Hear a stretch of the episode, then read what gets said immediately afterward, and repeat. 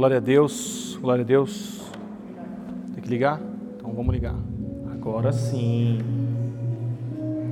Glória a Deus, boa noite a todos, paz do Senhor. Muito feliz de estar aqui com vocês hoje e uhul para você também, não sei quem fez para todos os uhuls aí. Estou muito feliz de estar aqui hoje para compartilhar um pouco da palavra de Deus. Na verdade, não é nada muito esboçado, mas resultado daquilo que Deus tem falado com a gente ao longo dos dias. Obrigado, Felipe. Ao longo desses últimos anos, na verdade, os meninos que caminham mais com, com a gente vão estar ouvindo basicamente a mesma coisa que está sendo transformada ao longo da minha vida. Mas eu queria compartilhar um pouco com vocês sobre o dia em que o reino de Deus começou. Talvez seja um pouco ousado falar isso, mas é como, como eu entendo, né? Talvez é, o reino tenha sido é, inaugurado um pouco antes, ou alguns anos antes, de Jesus efetivamente vir à terra para trazer o reino. E eu queria conversar um pouquinho sobre isso. E eu queria falar com vocês algo bem tranquilo, bem básico assim.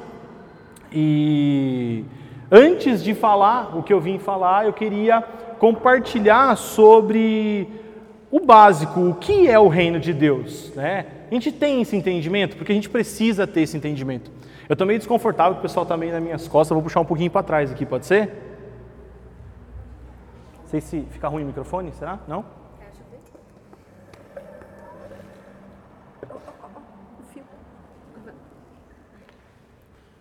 Então parece dando as costas para a galera, né?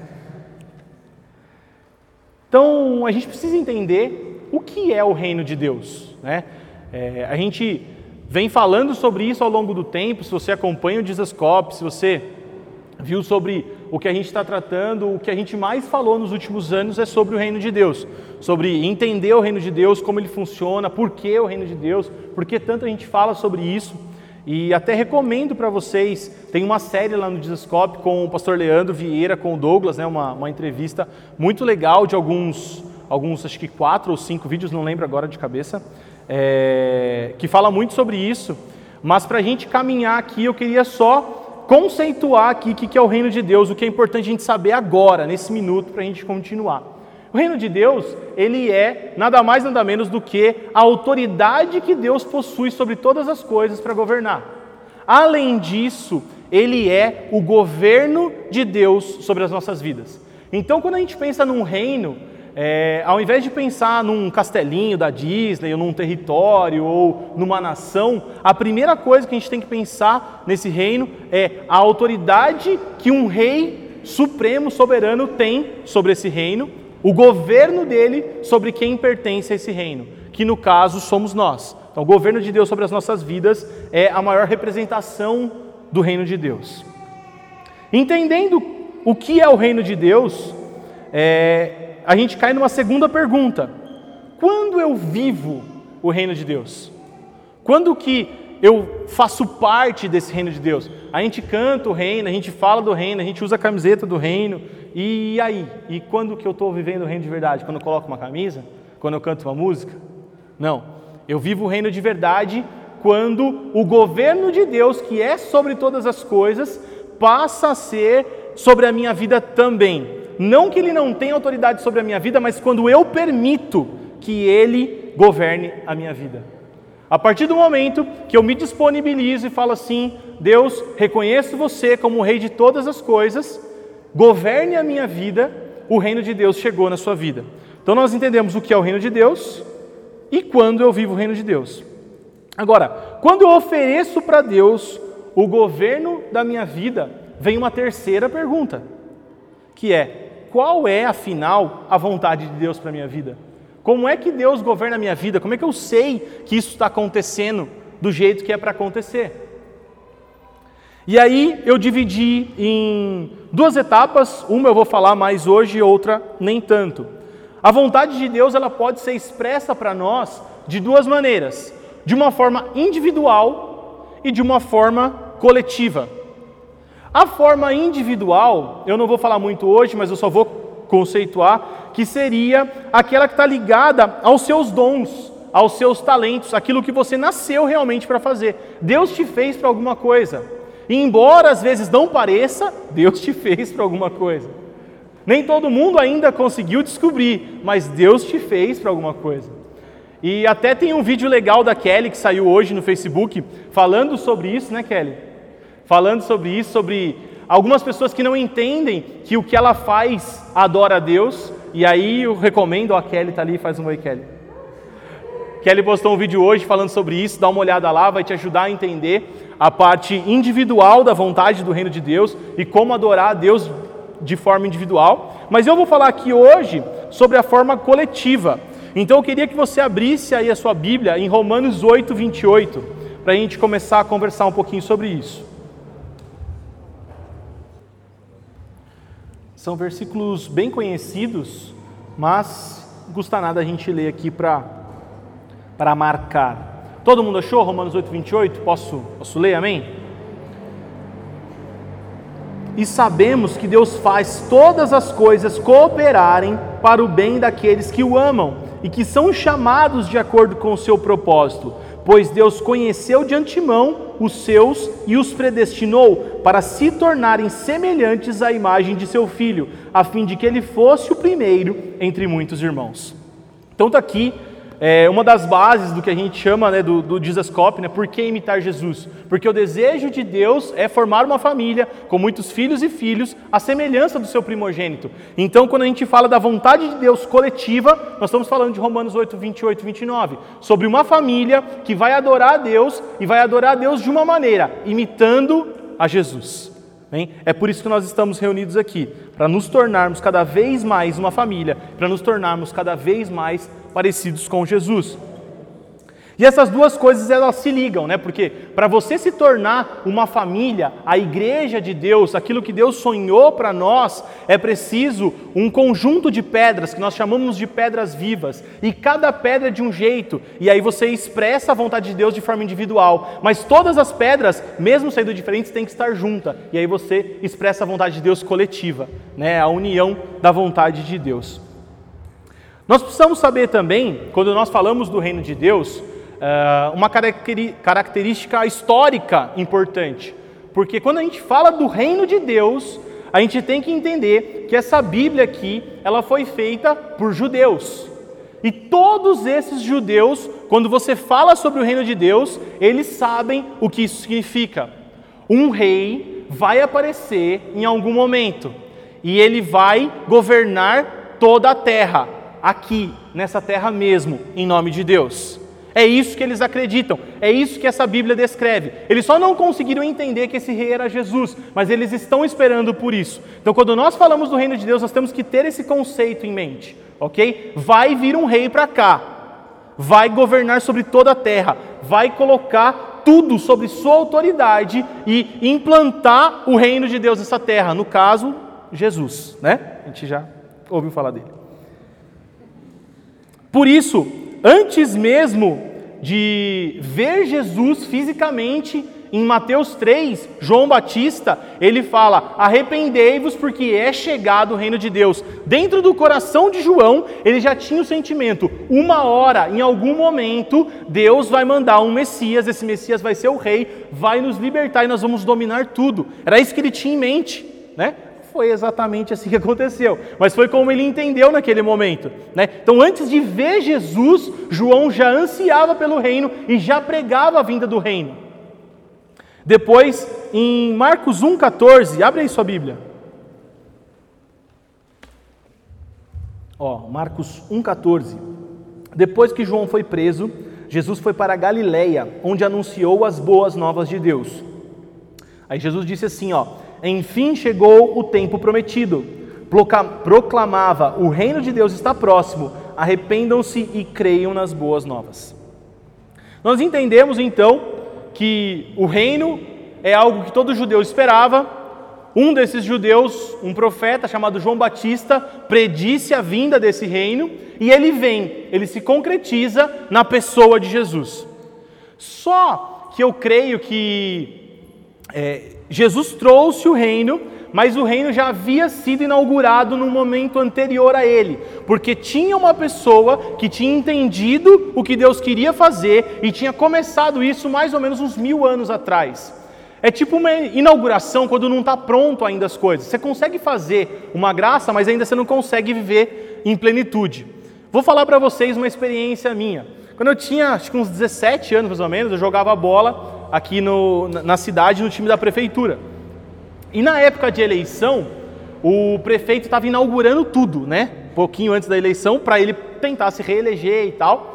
Eu não lembro sinceramente quem que era na época, mas eu sei que o meu treinador, que era da, é, funcionário da prefeitura, falou: ó, vamos lá no, no, estádio tal, que vai ter uma inauguração de uma quadra de areia, a gente vai jogar, fazer um amistoso lá e tal, não sei o quê.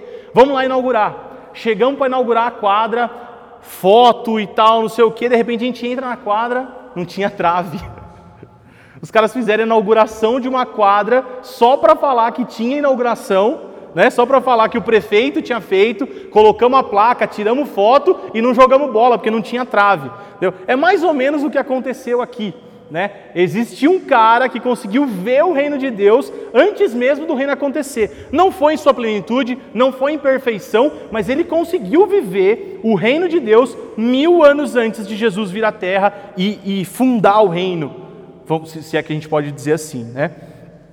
Então, como é que eu faço para viver isso, para viver o reino de Deus, para viver os planos de Deus, para fazer isso que eu estou falando. Eu acho que a chave está em Marcos 1,14 mesmo, 1,14 15, porque em Marcos 1,14 15 que a gente leu, está escrito que. Ah, vamos ler, vai, então vou saber de cabeça mesmo.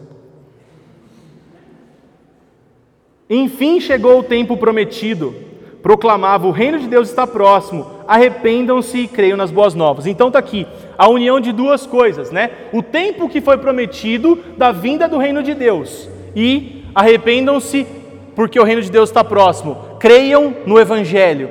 Essa união dessas duas coisas, do entendimento do que Deus está fazendo através do seu reino nessa terra, do reino vindouro, que no caso hoje para nós é presente, né? e o entendimento do verdadeiro Evangelho de Jesus, molda aquilo que Deus deseja de nós. Se nós entendermos o reino de verdade, se nós entendermos o evangelho de verdade, nós vamos estar cada vez mais próximos daquilo que Deus nos chamou para fazer. Então, o que eu vou falar para vocês hoje é, é uma construção que a gente está fazendo, porque a cada dia a gente conhece mais o reino.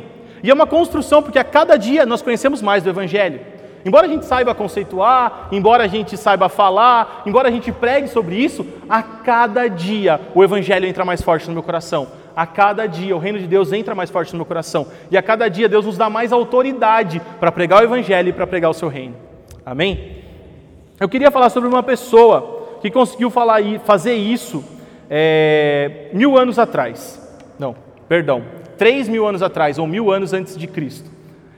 Porque você pega e fala assim, Poxa, Tiago, é difícil porque eu quero viver o reino de Deus, mas cadê ele? Onde é que ele está? Que roupa que eu visto? Né? Aonde que eu, que eu, que eu construo minha casa? Onde que eu posso trabalhar para viver o reino de Deus? Ele parece um pouco abstrato para a gente, a gente não consegue tocar ele como a gente gostaria que fosse. E é claro que na mente de todo mundo, é, a gente sabe que o reino de Deus está vindo. A gente canta que quando o reino vem, o rei vem também. E é isso que nós desejamos, mas cadê ele aqui agora? Onde é que ele está? Como que eu faço isso virar realidade na minha vida? E eu não sei se vai ajudar muito vocês, mas mil anos antes de Jesus um cara conseguiu ver isso. E se um cara conseguiu ver isso mil anos antes de Jesus, imagina nós, dois mil anos depois dele. Se um cara conseguiu trazer a realidade do reino de Deus mil anos antes disso acontecer, nós podemos trazer a realidade do reino de Deus para as nossas vidas, alguns não sei quantos anos, ou tempos, ou segundos, do reino vir de verdade para nós. Não sei se vai ser daqui um segundo, daqui dez minutos, daqui dez anos, daqui cem anos, não importa, é possível trazer a realidade do reino para cá. Eu creio nisso, eu quero compartilhar isso com vocês e inspirar vocês através da vida de um homem que tem me inspirado. Eu queria falar para vocês a história de Davi. Acho que a maioria conhece a história básica de Davi, mas se você olhar alguns pontos profundos da vida dele, você vai perceber que ele fez coisas muito à frente do seu tempo e que essas coisas que ele fez são um convite ou um encorajamento para que a gente também faça isso, que a gente consiga trazer a realidade do reino para as nossas vidas hoje. Por exemplo, é, Davi conseguiu viver o reino de Deus e o evangelho, a vontade de Deus. Ele conseguiu unir as duas coisas que eu coloquei como os elementos básicos para a gente entender. Como que Davi fez isso? Então a gente entende que desde quando a Bíblia cita ele, logo na sua juventude, ali a gente não sabe precisar quantos anos, mas alguns dizem 14, outros dizem 18, eu não sei ele já tinha habilidade musical e adorava a Deus com música, a ponto de ser chamado para se apresentar na presença do rei e tocar e o espírito mal ir embora. Ele já tinha um coração de adorador, mas ninguém falava sobre isso naquela época. Eu não sei se tinha curso de adoração espontânea, não sei se tinha alguma coisa assim, mas Davi já entendia a importância de produzir adoração com o seu talento para Deus e ele fazia. Ele fazia quando ninguém estava vendo, a ponto de um dia alguém ver e apresentar ele diante do rei. Davi foi ungido rei, mas esperou a hora certa para ser colocado na posição. Davi, quando tinha essa idade aí que a gente não sabe precisar, mas na sua juventude, ele estava um dia cuidando do, do campo lá das suas ovelhas e foi chamado para se apresentar diante do profeta, o profeta Samuel. O profeta tinha uma missão de Deus de ir na casa de Jessé para ungir um rei. O profeta viu o irmão mais velho de Davi, falou: "Esse é o cara", não era. O segundo, o terceiro, enfim, seis irmãos, se eu não me engano, Davi era o sétimo. E o sétimo foi o escolhido por Deus, o mais improvável. E ele recebe a unção de Deus e agora ele é rei. Não. Teve que esperar muito tempo, teve que se preparar teve que saber a hora certa e nunca usurpou o lugar que não lhe era dado ainda no momento. Embora ele tivesse sido ungido rei, ele não usurpou ser rei antes da hora, antes que Deus devidamente o colocasse no lugar. Enquanto ele esperava, o que, que ele continuou fazendo? Trabalhando. É o que nós estamos fazendo. Né? Não sei quantos de vocês aqui trabalham, mas eu estou trabalhando para caramba nesses últimos dias. E às vezes a gente pensa, né? Poxa, o que, que o meu trabalho contribui para o reino? O que, que eu faço que pode abençoar alguém? Cara, é, é o que o vídeo da Kelly fala, mas a primeira unção bíblica que foi feita foi feita para Bezalel, que era um cara da galera de Moisés, ter habilidade para construir a arca da aliança, o símbolo máximo da presença de Deus. Então, o primeiro ungidão da Bíblia não foi um rei, não foi, um profeta, não foi um sacerdote. O primeiro ungidão da Bíblia foi um artista. Por quê? Porque o meu dom e o meu talento tem que ser usado para glorificar a Deus. Davi entendia isso e, mesmo sendo ungido rei, voltou a fazer as coisas que ele fazia antes. E aí surgiu uma oportunidade surgiu uma oportunidade de, de enfrentar um gigante. E ele falou assim: ó, qual é que é aí se, se a gente derrubar esse cara aí, o que, que acontece? Ah, não, você vai só ganhar a filha do rei de presente, né? E sua família não paga mais imposto. Ele falou: demorou, é nós. Uma mulher, beleza, princesa, filha do rei, topíssimo. A casa dele era pobre, não era é, é, a condição de vida não era tão boa, não ia mais pagar imposto, demorou, já era tudo que ele precisava para realizar o que ele tinha que realizar. Foi lá e derrubou o gigante. Por quê? Porque ele sabia quem estava lutando a batalha. Quando ele vai para a batalha com o gigante, ele fala assim: Eu sou Davi, vou moer você no soco. Não. Ele não fala isso. Ele fala assim: Eu vou contra você em nome do Senhor dos Exércitos. Davi conhecia o Senhor dos Exércitos, ele sabia quem estava lutando, ele pertencia a um reino que não era simplesmente governado por Saul, porque a vida dele não era governada por Saul. E aí, quando ele tem uma tarefa que aos olhos humanos é impossível, para ele é fácil, porque ele não vive na realidade do possível. Ele vive, a realidade dele, a vida dele é no sobrenatural, porque ele vive num reino sobrenatural, desde já. Foi perseguido injustamente e teve que passar um tempo no deserto. Lá no deserto, que é a escola do crente, né? Está ligado, cada um tem o seu. E se não aprender as lições, Deus manda de volta, né? Volta para o deserto.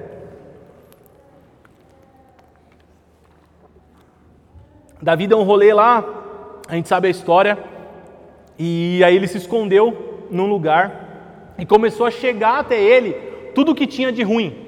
A Bíblia fala que eram os endividados, os pobres de espírito e mais um adjetivo bem ruim assim, era coisa só filé foi parar lá na caverna. E Davi pegou tudo, fala Raj, ajuda eu. Você não falou a terceira coisa? É, ladrão. Os quatro irmãos de Golias? Estava na galera de Davi? Eu acho que eles são uns inimigos que os caras mataram depois. Mas tudo bem, depois a batalha teológica, né? É, na caverna foi um monte de coisa ruim lá para eles, cara. E foi lá na caverna onde ele não era ninguém, ele estava fugindo da presença do rei, ele já tinha sido ungido, mas não tinha é, é, conseguido o posto de rei, que ele decidiu fazer dessa galera o exército dele. E essa galera que era nego que estava fugido, nego com dívida, nego que estava assim em depressão e tal, chegou naquela caverna sem estrutura nenhuma.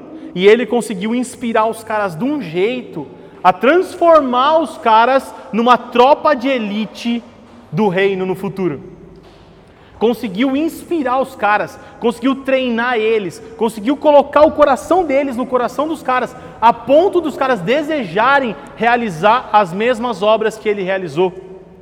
Davi era um homem valente, tinha matado o gigante. Nego pulava num lugar e achava um gigante, queria matar um gigante só para falar, tipo, eu sou igual o cara. Nego ia querer matar o urso, querer matar leão, por quê? Porque Davi tinha matado o urso e o leão. Ele inspirava os caras nesse nível. Só que quando os caras chegaram lá, os caras não eram nada. Por quê? Porque Davi entendia que aquelas pessoas eram importantes para a construção do reino que Deus ia entregar na mão dele. Davi conseguia enxergar o que as pessoas não enxergavam. Davi conseguia trazer a realidade algo que estava no futuro. Quando os caras chegaram desgraçados, amargurados, endividados para ele ficar com ele na, na caverna, ele não viu os caras assim, ele viu a guarda real. Ele falou: Achei os caras, esses caras que vão ser a minha guarda real. Davi conseguia ver as coisas além do tempo dele, e Davi nos desafia a isso, porque ele conseguiu ver mil anos antes de Jesus vir. Olha o que Davi faz, cara. Quando Davi finalmente chega ao, rei, ao, ao reinado, quando finalmente ele consegue o posto de rei, é colocado como rei, uma das primeiras atitudes que ele tem é consultar o povo sobre trazer de volta a arca da aliança. Eu não sei o que isso significa para você, mas na época a arca da aliança representava a presença do próprio Deus. Era tipo assim: Deus está aqui, entendeu? Deus está aqui. Era a arca da aliança. É como tipo assim, a gente estava louvando e era nítido, Deus está aqui. Entendeu? A gente estava aqui adorando, Deus está aqui. Era esse sentimento que envolvia a figura da arca. Para eles aquilo representava a presença de Deus. E durante 40 anos Saul governou Israel. E quando Saul governou Israel, a arca tinha acabado de ser perdida. Em nenhum momento ele cogita e busca a arca da aliança. Em nenhum momento ele se importa com a presença de Deus. Nesses 40 anos, os levitas, os sacerdotes, continuavam com a tenda armada, servindo num templo, mesmo quando Deus não estava lá. Mostrando para nós que a religiosidade vazia não significa nada. Mostrando para nós que se a gente tivesse um templo muito legal, ao invés dessa escola emprestada, não ia mudar nada. Porque o que constrói isso aqui não é o serviço que nós fazemos no templo, mas é o Deus que está dentro do templo. Davi nos ensina isso, entendeu? E aí, o que, que ele faz? Ele traz a arca da aliança, a história é longa, mas ele traz a arca da aliança, celebra loucamente perante o povo, porque a realização da vida dele, Deus estava de volta ao meio do povo, e ao invés de levar a arca lá onde a tenda estava armada, com as separações como a lei de Moisés mandava, né, com uns espaços, e lá no Santo dos Santos, somente uma vez por ano o sacerdote ia lá e tal. Em vez de fazer isso, o que ele faz? Ele arma uma tenda no meio da galera. E ele fala assim: ó, 24 horas por dia, sete dias na semana, eu quero ver esse Deus ser adorado. Eu não consigo sozinho. Vamos fazer uns turnos aí. Vamos preparar um louvor, vamos preparar um negócio aí. Mas vamos adorar esse Deus, cara, que é o único digno de ser adorado. Só que, peraí. A lei dizia que somente o sumo sacerdote, uma vez por ano, poderia acessar esse lugar de presença de Deus ou da presença de Deus. Davi proporcionou isso para todo mundo. E hoje nós cantamos aqui que o acesso está livre, que Jesus rasgou o véu, mas mil anos antes de Jesus rasgar o véu, um cara rasgou o seu próprio véu. O cara chegou lá e falou assim: ó, já era, é para todo mundo. Por quê? Porque mil anos antes de Jesus ele entendeu o que Deus queria. Deus queria viver no meio do seu povo, uma família com filhos e filhos semelhantes a Jesus. Davi já conseguiu buscar essa realidade do futuro e trazer para o presente. E Davi me inspira a buscar a realidade do futuro e trazer para o presente, porque eu creio que um dia esse Deus que eu adoro, esse Jesus que a gente tanto fala, vai vir como rei e governar essa terra. Mas hoje eu trago a realidade do futuro para a minha vida, porque Ele governa o meu interior. Entendeu como é que é? É isso. Entendemos o reino, entendemos o evangelho. Isso é verdade? Traz para dentro. Cada vez mais isso vai aumentar, cada vez mais Deus vai nos dar. A gente tem falado muito esse ano sobre o entendimento inteligente do evangelho. E esse entendimento inteligente do evangelho gera poder, gera ousadia, gera conhecimento, gera autoridade. É disso que nós precisamos. E Davi nos inspira a viver assim. Davi nos inspira a fazer isso. Antes de ser rei, antes de fazer isso, Davi fez um negócio também que se você lê passa batido, mas depois se você pensar, não era para ter sido assim.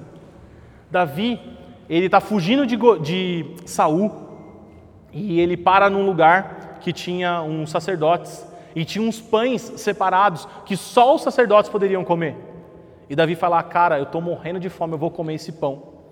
E eu não sei certamente qual era o castigo para aquilo, mas eu sei que era proibido e talvez o castigo fosse a morte, não sei, não lembro agora. Depois disso, Davi pega e usa a estola sacerdotal. Ele vai e usa a estola para poder é, consultar a Deus, mas ele não era um sacerdote separado para isso. Por que, que Davi conseguiu fazer isso? Saul quis sacrificar Saul ia sacrificar junto com Samuel. Não esperou Samuel chegar e falou: Não, acho que eu vou resolver isso aqui sozinho. Foi lá e sacrificou a Deus. Uh, aleluia! Deus não recebeu o sacrifício de Saul. Deus não queria que ele fizesse isso. Era para o sacerdote fazer. Deus mandou e falou o jeito certo. Parece que Saul é punido, perde o reinado, morre. Davi também faz o que não podia fazer e Deus fala: Esse cara é o cara segundo o meu coração. Parece incoerente, né? Por que, que isso acontece? Porque Saul vivia debaixo de um sistema de governo, mas Davi vivia debaixo de outro sistema de governo. As leis que regiam a vida de Davi eram as mesmas leis que Cristo ia trazer mil anos depois, mas ele conseguia ver de algum jeito que eu não sei explicar, mas é o mesmo jeito que eu não sei explicar, que é o que eu quero ver Jesus para governar a minha vida ele conseguia acessar essa realidade, ele conseguia ver o véu rasgado antes do véu rasgar, e eu quero ver o rei reinando antes do rei reinar. Começa na minha vida, começa na sua vida, começa quando nós nos juntamos como corpo de Cristo, como pedras vivas, como noiva do Senhor. Davi conseguiu fazer isso, nós temos que fazer isso, é possível. Tiago fala sobre Elias, que era homem segundo as mesmas paixões que nós, sujeito às mesmas paixões que nós. Davi também, cara. Davi também. Se for olhar a história de Davi, alguns historiadores dizem, não vou afirmar, mas alguns historiadores dizem que além de ser o menor de uma casa pobre, ele ainda era um filho de um relacionamento extraconjugal. Por isso que ele estava separado dos outros irmãos. E é por isso que, talvez por isso que ele tenha dito no Salmo, que, Salmo 51, se eu não me engano, que em pecado me concebeu a minha mãe. Talvez ele seja resultado de um adultério. E talvez você seja resultado de um adultério. Talvez a sua família não é estruturada como deveria. Talvez seu pai te rejeitou, sua mãe te abandonou, eu não sei, cara, mas nada disso é desculpa, porque Davi conheceu no campo, onde ele ficou afastado, um Deus digno de ser adorado. Davi conheceu no campo um Deus que se mostrou tudo aquilo que ele precisava. Davi viu no campo, onde ninguém estava vendo, um, uma oportunidade de acessar Deus através da adoração. E ele implantou isso quando virou rei. E o que eu acho engraçado é que a maioria dessas coisas que eu falei que Davi fez, depois Jesus fez também. A Bíblia mostra alguns tipos de Jesus, né? algumas pessoas que personificam Jesus. Mas se você olhar as coisas que eu falei, são coisas que Jesus também fez. Por exemplo, é, Jesus buscava a presença de Deus. Então a Bíblia fala que Jesus retirava para orar. Jesus era exemplo para as pessoas em oração. Né? Ele tava, tinha tempo de comunhão com os discípulos, mas não, agora dá licença, agora eu vou ter o meu momento de adoração, eu vou buscar o meu Pai. Jesus, enquanto esperava a hora certa, continuou trabalhando, cara, viveu sua vida normal, era conhecido como carpinteiro. Imagina, cara, você tem na sua casa uma cadeira feita por Jesus. Já pensou que da hora, cara? Mas era a profissão dele. Né? Até o momento em que ele, era, ele ia ser chamado por Deus, ele tinha sua profissão. Embora, obviamente, ele estudava muito a Bíblia, que na época não era a Bíblia, na época eram os rolos do Antigo Testamento. Embora ele tinha muita instrução dos seus pais, provavelmente, pela, pelo nível de conhecimento que ele apresentava aos 12 anos no templo, né? tinha tudo isso envolvido. Provavelmente ele orava muito, provavelmente ele tinha muita comunhão com o pai. A gente não sabe dizer, mas o cara era o carpinteiro, velho. Mas um dia ele foi chamado. E quando ele foi chamado, ele fez a diferença. Ele foi perseguido injustamente e teve que passar um tempo no deserto. Nesse caso, não necessariamente nessa mesma ordem, mas as duas coisas aconteceram. Ele formou um exército improvável, dos piores, ele fez a sua tropa de elite. Jesus escolheu os caras, mas eram caras improváveis. Vários pescadores, tinha um zelote para o meio, tinha um traidor no meio, tinha cobrador de imposto, que era o cara mais odiado da nação de Israel. E desses caras improváveis, Jesus transforma ele, nos, eles nos doze caras que transformaram o mundo. Às vezes Deus vai colocar do seu lado alguma pessoa que você vai olhar para ela e vai falar assim, cara, difícil esse cara aqui meio improvável, para não falar impossível. Mas são esses caras que Deus quer usar, que Deus quer usar você para transformar numa tropa de elite espiritual. Eu creio nisso, cara, porque eu vi na vida de Davi. Eu creio nisso porque eu vi na vida de Jesus. Eu creio nisso porque essa palavra aqui para nós é real. Se nós acreditamos no que nós diz, dizemos, no que nós cantamos, no que nós falamos, nós acreditamos nisso, nós precisamos entender o Evangelho, nós precisamos entender o reino de Deus, transformar isso em prática no nosso coração. Isso tem que acontecer, nós precisamos ver o futuro, nós precisamos trazer ele para cá. Eu estou fazendo um curso e nesse curso tinha uma palestra de um cara que era o cofundador da Apple. Todo mundo conhece mais o Steve Jobs, né? Que, que faleceu há alguns anos, mas junto com o Steve Jobs tinha o cara que fazia os computadores, propriamente dito. O Steve Jobs ele via o computador, esse cara trazia esse computador para a realidade. E é o papel que nós temos que desempenhar. E ele fala sobre como trazer o futuro para o presente. E ele, na sua palestra, né, é, tinha uma, uma hora para pergunta, e o cara pergunta assim para ele, acho que é Steve Wozniak é o nome do cara, o cara que fazia os computadores da Apple o Job sonhava, ele executava. O cara pergunta assim, é, Steve, sei lá o que, Voze? Faltei nas aulas de russo com sotaque aramaico. Steve Wozniak, é, como que é para você é, ser um cara que vive no futuro, ou que traz a realidade do futuro para o presente? E ele respondeu, cara, para mim é natural. Eu falei, nossa, é uma pregação isso aqui, cara. Eu fico louco vendo esses caras. Cara, o mundo consegue ver a realidade do reino de Deus e aplicar ela sem saber. Nós precisamos fazer mais. Um cara que é só um cara que sabe fazer computador. ele acha, ou as pessoas acham, que ele é um cara que traz o futuro para o presente. Cara, quando alguém olhar para você, ele tem que ver um cara que está trazendo o futuro para o presente. Que está acessando uma realidade espiritual que ninguém vê e trazendo para o mundo material onde as pessoas veem. É para isso que nós nascemos, cara.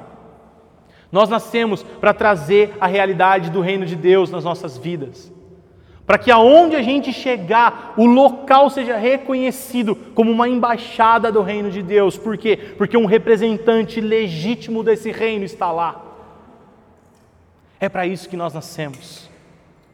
Parece difícil, parece irreal, mas mil anos antes de Jesus, Davi fez acontecer. E eu não sei quantos anos antes da volta de Jesus nós vamos fazer acontecer. Eu creio nisso. Cara, a Bíblia diz que nos últimos dias a gente viveria o sobrenatural de Deus. A Bíblia diz que nos últimos dias nossos filhos terão visões, nossos velhos terão sonhos, nossas crianças profetizarão. Eu creio nessa palavra e eu quero que essa palavra se cumpra na nossa geração, na nossa vida. Nós não podemos mais deixar passar. Vieram muitos antes de nós que talvez acreditavam nisso e nada aconteceu ou nada fizeram para que isso acontecesse, mas nós não, cara. Nós não. Nós não, nós não podemos deixar o nosso momento passar. Eu creio que o meu filho, que as crianças, elas vão profetizar, cara. Eu creio que os nossos jovens terão visão, e essa visão que eu estou falando é ver o futuro e trazer ele para cá. Eu creio que os nossos velhos sonharão, sonharão sonhos de Deus para nós. Eu creio nisso. E foi o que Davi fez, cara. Cara, abre em Salmo 22. Olha que muito louco. Salmo 22. A hora que eu li esse salmo, eu desacreditei. Sério mesmo. falei, não é possível que esse salmo estava na minha Bíblia antes, eu nunca tinha visto ele. Vai parecer outra parte da Bíblia, mas é Salmo 22. Mas vai parecer outra parte, vai vendo. Meu Deus, meu Deus, por que me abandonaste? Já ouviu em algum lugar essa frase? Não. Parece que soa comum aos nossos ouvidos? Alguém sabe quem falou essa frase aqui? Jesus na cruz, velho. Sério, vamos continuar aqui. Por que está tão distante de meus gemidos por socorro? Todos os dias clamo a ti, meu Deus, mas não respondes. todas as noites levando a voz, levanto a voz, mas não encontro alívio. Tu, porém, és santo e está entronizado sobre os louvores de Israel. Nossos antepassados confiaram em ti, tu os livraste. Clamaram a ti foram libertos, em ti confiaram e jamais foram envergonhados. Mas eu sou um verme, não um homem, todos me insultam e me desprezam. Os que me veem zombam de mim, riem com maldade e balançam a cabeça. Esse é o que confia no Senhor? Que Ele o livre. Ó, oh, parece que eu já ouvi isso em algum lugar. Né? Não é tu, rei dos judeus? Que Ele te tire daí então. Ah, beleza. Que o liberte se dele se agradar. Tu, porém, me tiraste a salvo do ventre da minha mãe e me deste segurança quando ainda me amamentava. Fui colocado em teus braços assim que nasci.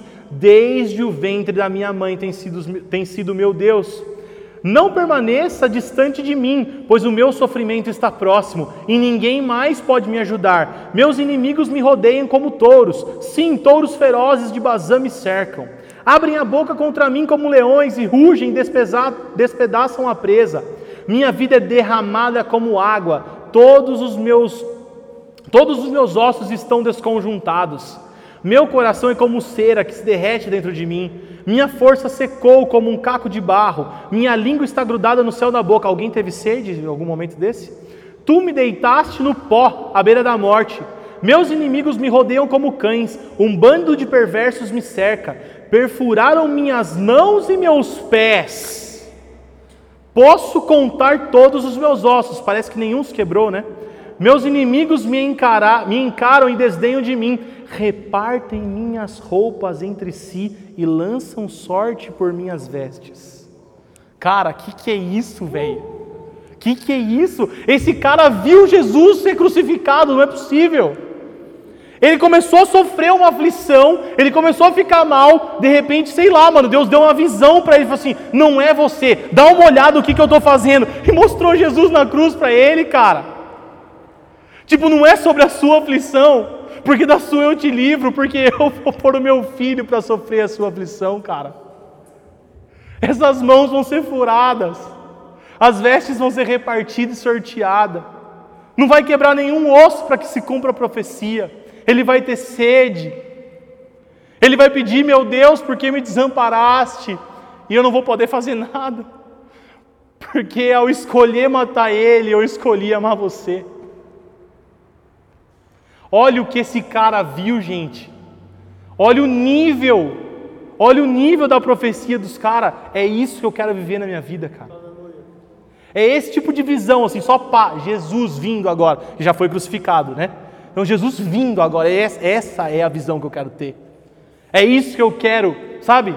É isso que eu quero ver. É isso que eu quero que seja a realidade da nossa vida. Porque imagina um cara que teve esse nível de visão de Deus. Você acha que não vira um homem segundo o coração de Deus? Parece fácil agora, né? Poxa, eu vi, cara, que era eu que tinha que morrer, mas eu não vou morrer, quem vai morrer é o meu Senhor por mim. Dá para eu viver minha vida para Ele, né? Pensando assim, dá. Dá para eu pegar todo o meu reino e falar, cara, não é justo que eu viva nesse palácio e o senhor não tenha casa. Deus fala para ele, não é você que vai fazer, fala, não tem problema não, do meu tesouro particular, toneladas e toneladas de ouro para que essa casa fique mais bonita que a minha. Aí dá, né, cara? Por quê? Porque ele conseguiu enxergar as paradas. Ele conseguiu ver. Então, cara, o que eu peço para Deus para nós hoje, para Deus nos dar hoje, é isso, cara, é visão, é o entendimento, é a clareza do que nós estamos fazendo. Porque se for só para juntar uma galera e cantar, velho, tem uns caras que fazem até melhor que nós, apesar que hoje.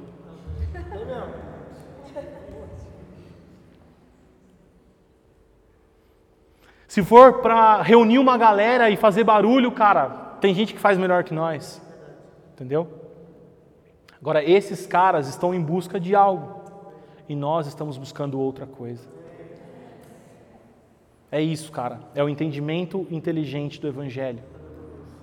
É saber que a união do reino de Deus com o Evangelho produz no meu coração a vontade de Deus, assim como Jesus disse para esse povo.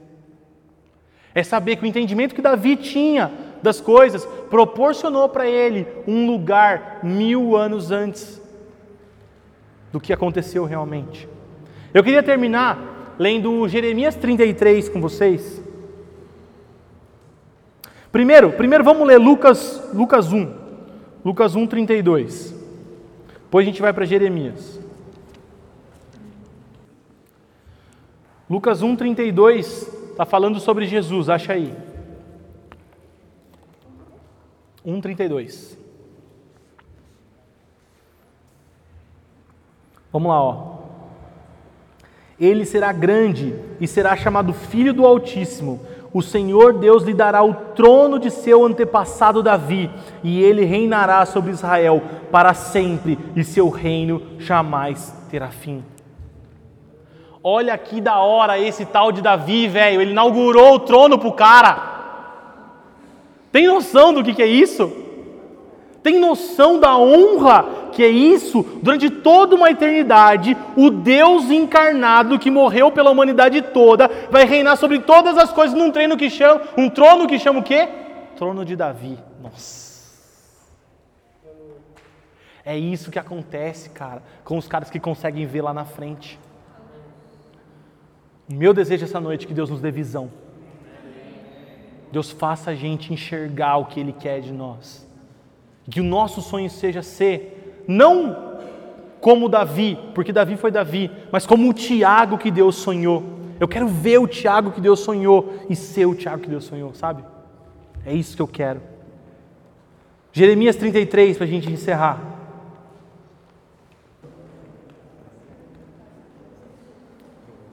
Jeremias 33, 15. Olha aí.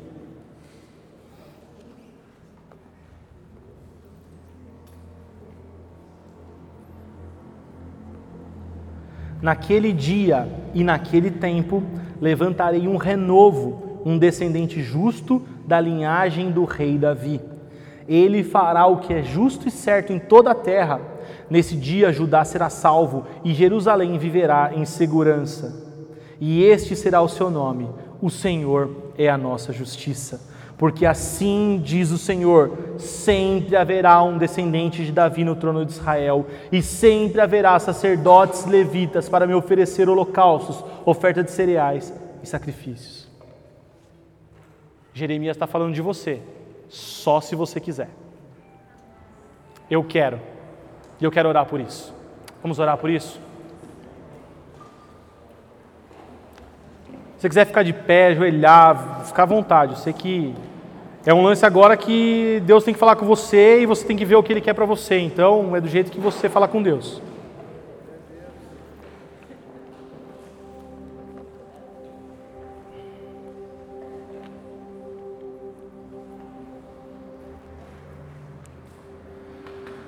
Papai, Papai, nós clamamos a Ti. Pai, nós clamamos porque nós acreditamos naquilo que nós estamos vivendo. Papai, é, nós não somos uma moda, um, um estilo de, de, de roupa, um tipo de música, Pai, não. Nós vivemos aquilo que nós acreditamos, Pai. Nós entendemos aquilo que o Senhor tem comunicado com o nosso espírito, Pai. Nós lemos a Tua palavra e ela se transforma em vida na nossa vida, Pai. Pai, nós vemos, Senhor, a vida de Davi, Senhor, e ele nos inspira a ver o futuro, Pai. Pai, não só ver o futuro, mas acessar a realidade espiritual e trazer para a sua vida presente, Pai. Pai, nós desejamos, Senhor, nós desejamos, Pai, como tua igreja, como tua família, como resposta do teu desejo de ter filhos e filhas semelhantes a Jesus, Pai. Nós desejamos, Pai, nos deixa ver, Pai. Nós queremos ver, Senhor, Jesus vindo em toda a sua glória, Pai. Mas nós queremos ver isso todo dia, porque todo dia Ele reina no meu coração já. Pai, eu quero ver, Senhor, o Tiago que você sonhou antes da fundação do mundo, Senhor. Eu quero me tornar o seu sonho, Pai. Eu quero fazer aquilo pelo qual eu fui chamado para fazer. Eu quero me tornar aquilo que o Senhor me chamou, Senhor. Papai, nós não queremos ser mais os mesmos, Senhor. Papai, nós não vivemos, Senhor, de acordo com as leis brasileiras, Senhor. Antes dela, Pai, vem a tua lei no meu coração, Pai. Antes de pisar num lugar do território brasileiro, nós pisamos, Senhor, e transformamos essa terra, Pai, em possessão do Senhor, Pai, embaixada tua, Pai, porque o Senhor nos fez representantes legais do Senhor, Pai, e como teus embaixadores, Pai, nós queremos acessar a realidade do céu, Pai, e ligar o céu com a terra, assim como o Senhor disse que faríamos, Pai. Pai, nós cremos no que nós cantamos, nós cremos no que nós pregamos, nós cremos no que nós vivemos, nós desejamos, Pai, ver, ver, ver o Senhor.